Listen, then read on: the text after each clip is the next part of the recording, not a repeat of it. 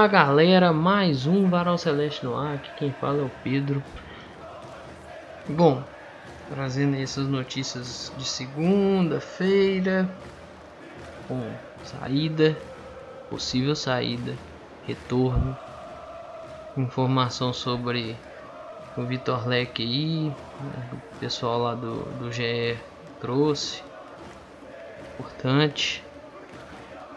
Pessolano, a entrevista do Pessolano e o Cruzeiro aí com seus direitos de transmissão. Bom, vamos lá. Assim,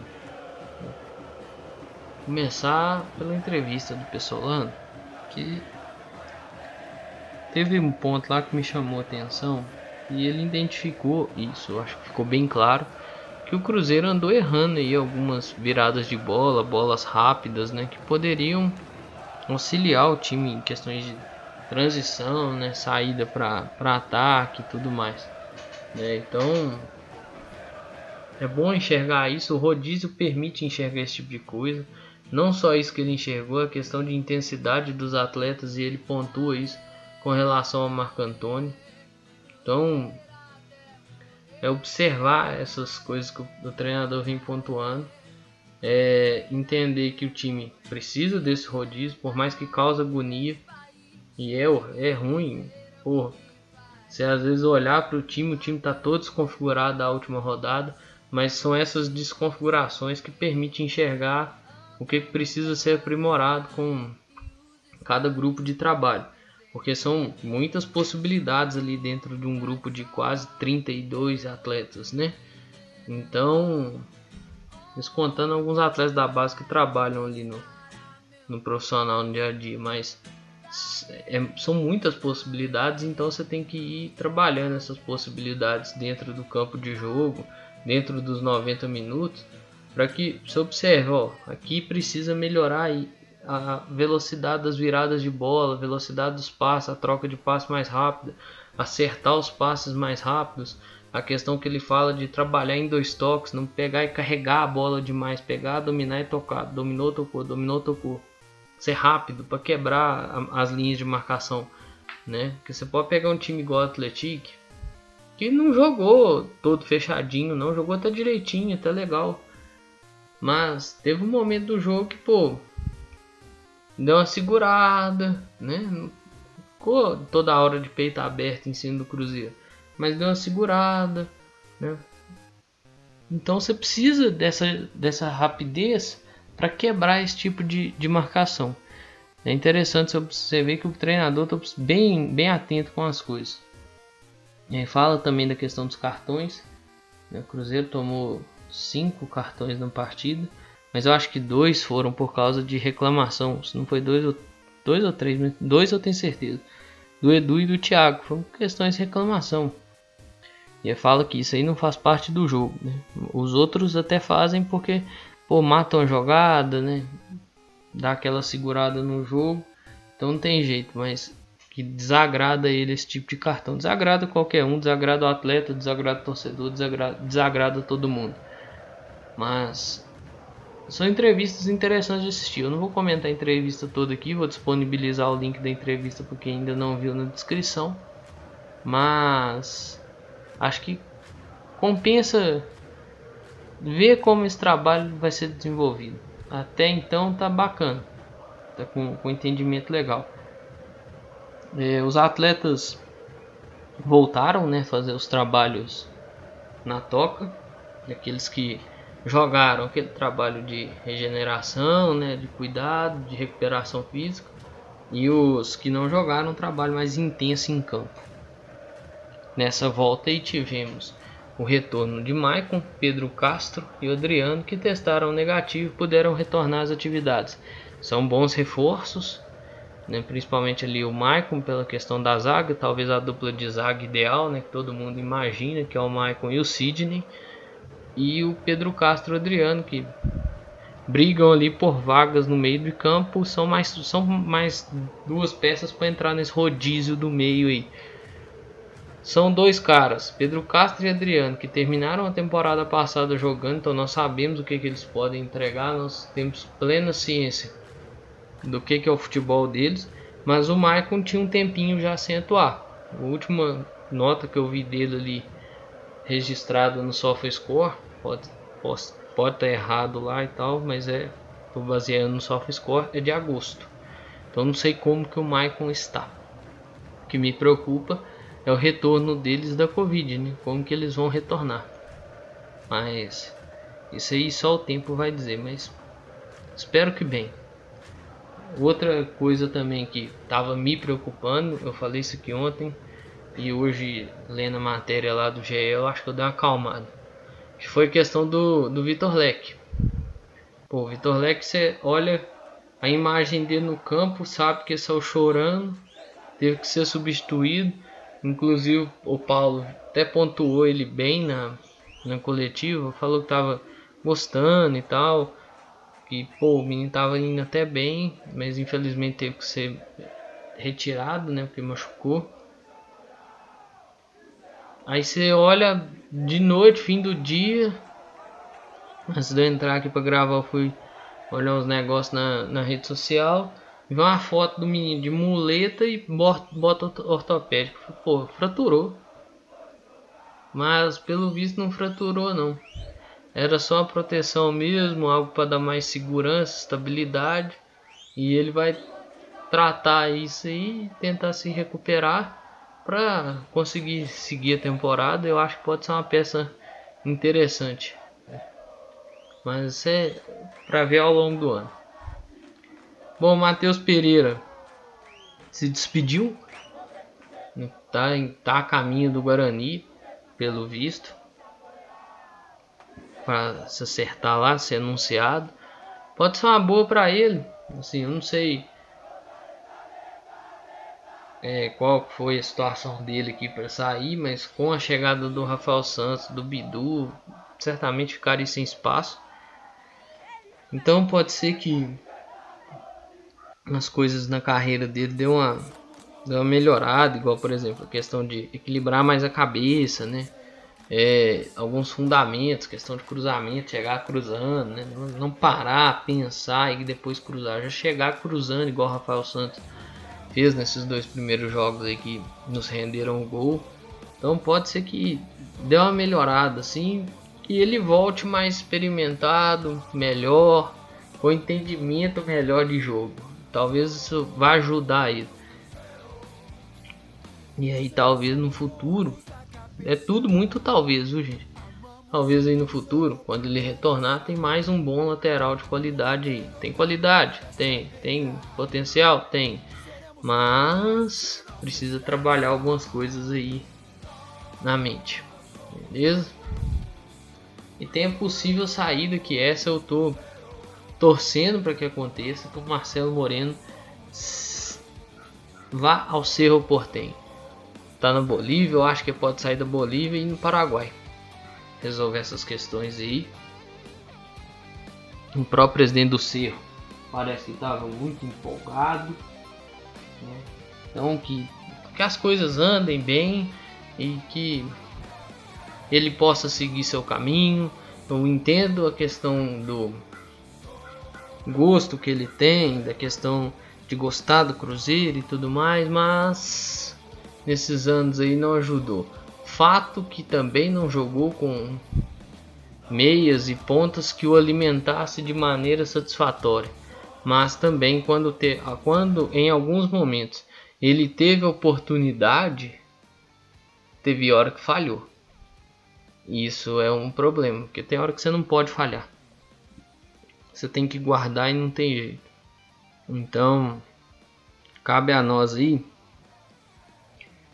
esperar essa situação. Eu torço para melhor solução e que a melhor solução seja ele encaminhando-se para o Cerro Porteiro.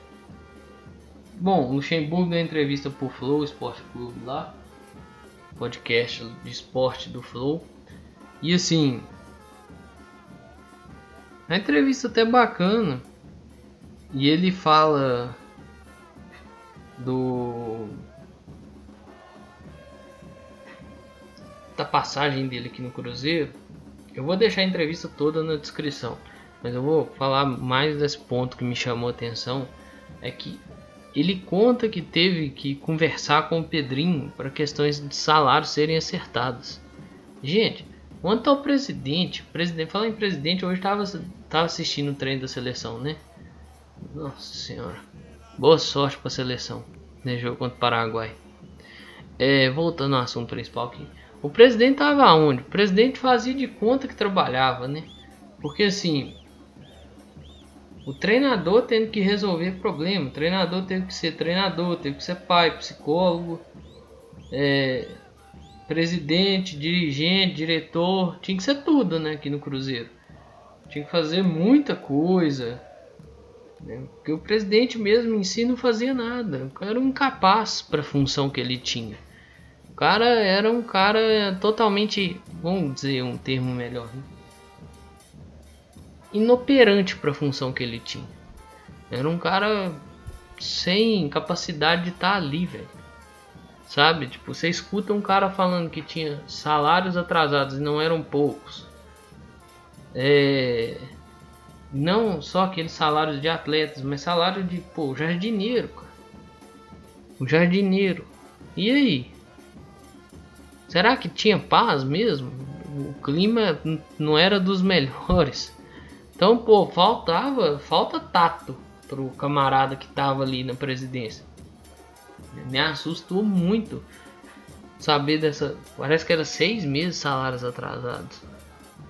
Seis meses. Acho que tem uma matéria no Deus Me Dibre que acho que é o Iron que fez a transcrição.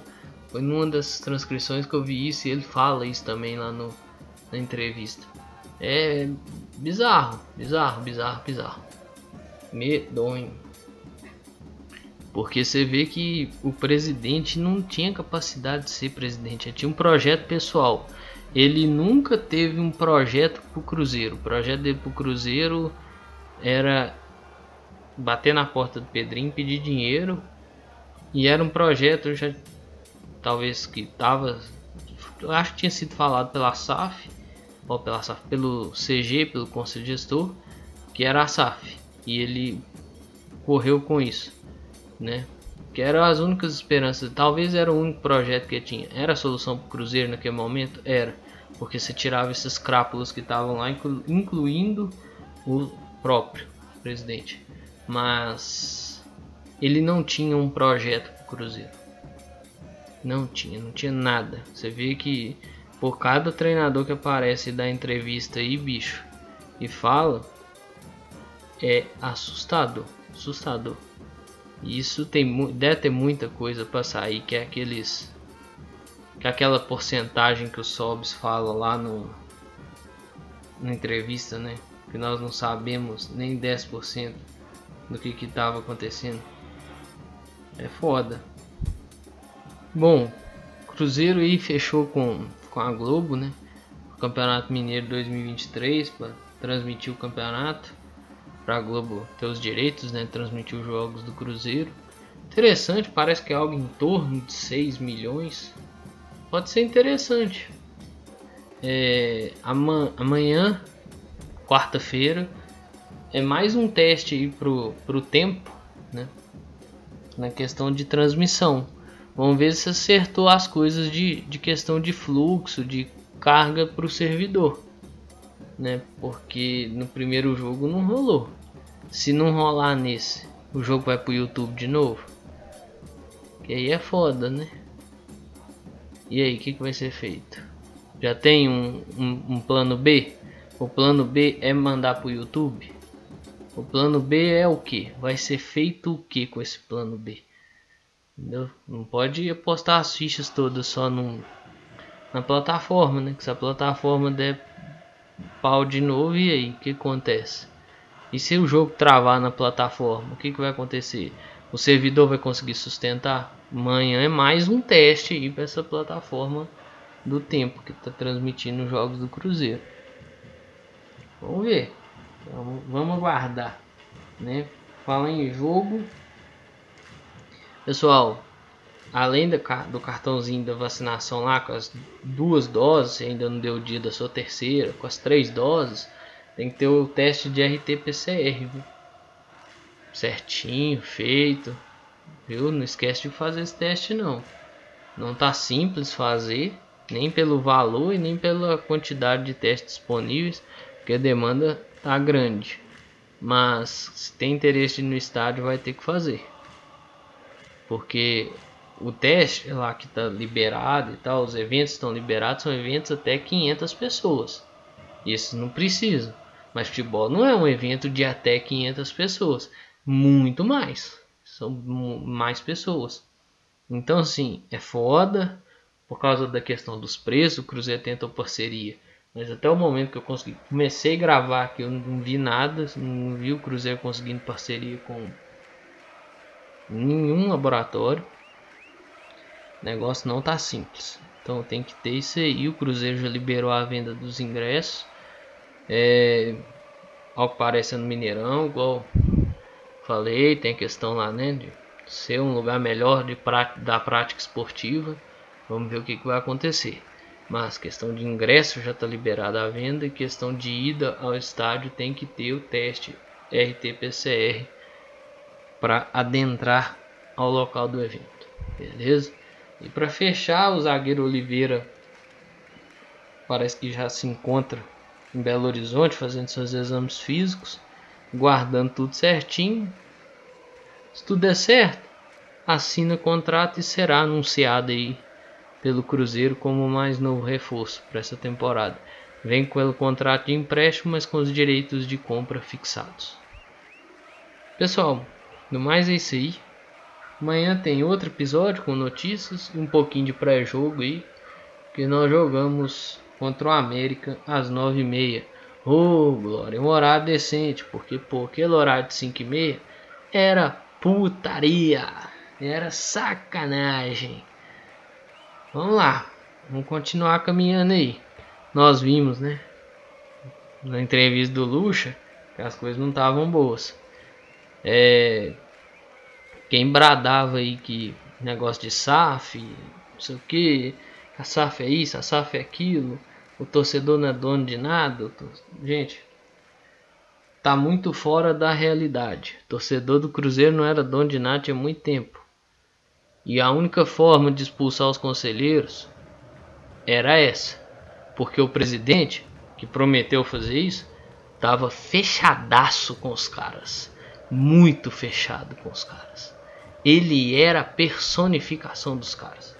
O discurso podia até ser contrário, mas as práticas e os atos eram muito bem alinhados com eles. Eu fecho esse episódio de hoje por aqui.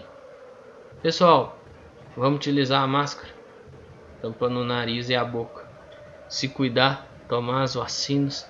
Quem ainda não tomou vacina tem três doses te esperando. Quem tomou duas doses já está na época da terceira, vai lá, procura. Tomou só uma dose, tem duas dosinhas ainda te esperando. Tem criança, adolescente em casa, já podem vacinar? Então leva eles para vacinar, beleza? Pessoal, um grande abraço a todas e todos. Eu espero que vocês fiquem bem. Se cuidem. Cuidem de vocês e cuidem de seus próximos. Valeu!